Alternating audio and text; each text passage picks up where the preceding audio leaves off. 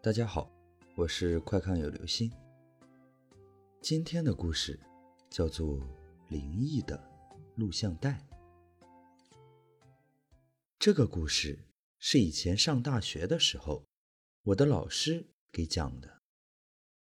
老师姓甄，之前一直在部队文工团演话剧。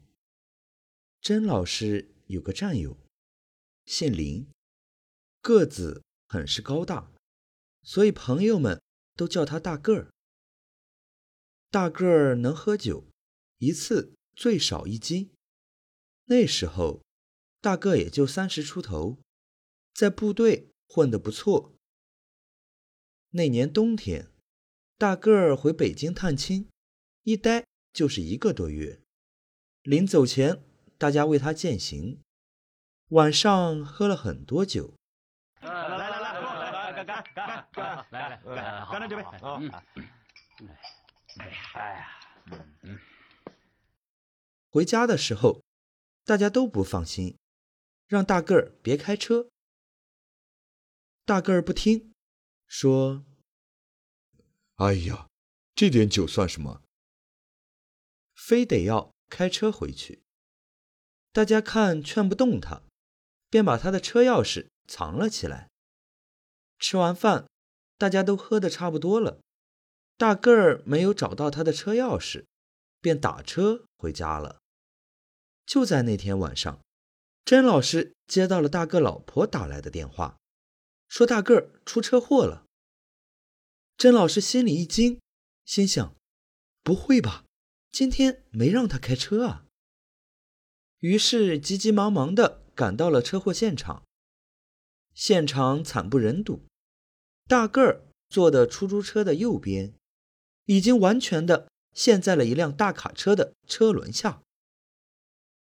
大个儿活生生的从中间被碾成了两段，而那个出租车司机却只是受了点轻伤。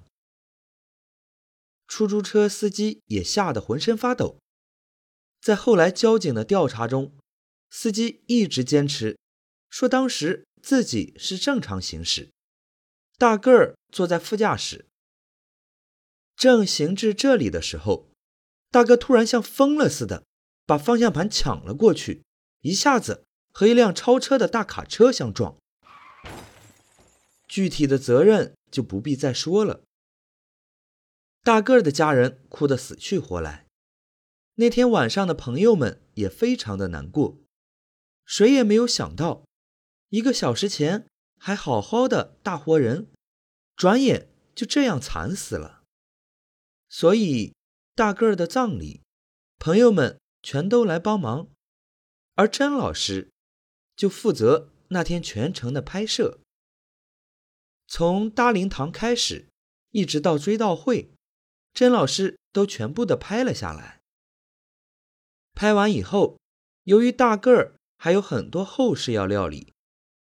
甄老师就忙着去帮他的家人处理，录影带就一直没时间去管。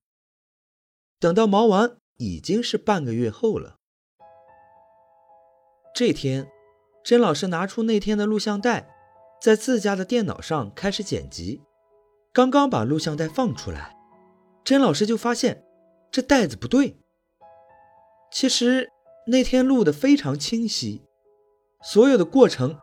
都很仔细的录了下来，袋子的效果也不错，但是只有一点，出现在这袋子里的所有的人，从腰部以下，全都不见了。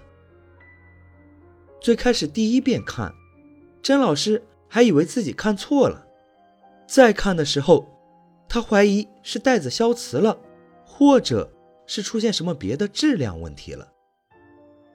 可是看了好几次，最终，甄老师确定，袋子本身没有任何的质量问题，因为袋子里的人，除了没有下半身，其他的全部都很清楚。